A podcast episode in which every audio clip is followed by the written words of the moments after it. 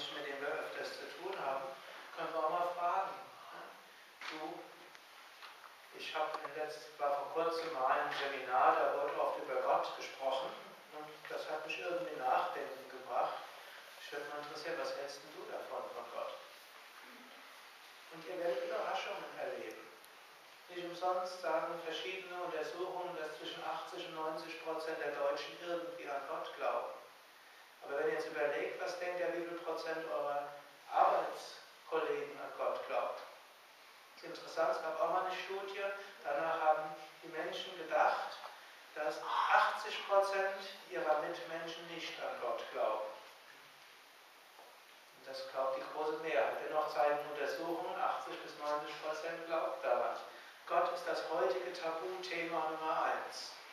Menschen haben keine Hemmungen über Sexualität, über ihr Verdienst und alles Mögliche zu sprechen, aber über Gott weniger. Dabei liegt es Menschen am Herzen. Wir können darüber sprechen. Wir können auch Menschen fragen, was macht dich besonders glücklich? Was wäre besonders schön für dich? Was sind deine besonderen Talente? Wir aus heiterem Himmel fragen. Ich mache das manchmal bei Geburtstagen, zu denen ich eingeladen werde typischerweise Familiengeburtstage. Menschen, die ich einmal im Jahr oder eher alle fünf Jahre sehe, wenn der Geburtstag wieder rund ist. Dann, weil ich natürlich den Vorteil habe, die Menschen wissen, dass ich irgendwo ja, ein bisschen eigenartig bin. die wissen aber auch, dass ich irgendwie aus Dinge aus einer anderen Warte aussehe und die gerade vor kurzem war ich beim 75.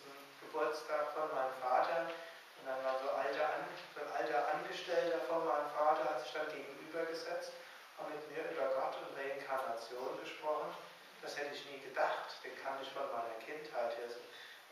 Als ich irgendwo sieben- oder achtjähriger war, da war halt ein leitender Angestellter dort, der normalerweise nie über solche Sachen gesprochen, hat auch nicht als Teenager der Twain war, aber jetzt hat er mit mir darüber gesprochen. Das war ihm ein Bedürfnis. Also, ja, auch das wäre Askese der Sprache im Sinne von, wir können selbst probieren, Gespräche auf eine tiefere Ebene zu führen. Vielleicht nicht im wirtschaftlichen Smalltalk, aber mit unseren Bekannten, Freunden und Verwandten. Nicht auf eine fanatische Weise, nicht auf eine missionierende, bekehrende Weise, sondern schon mit Einstellung auf den anderen, die andere.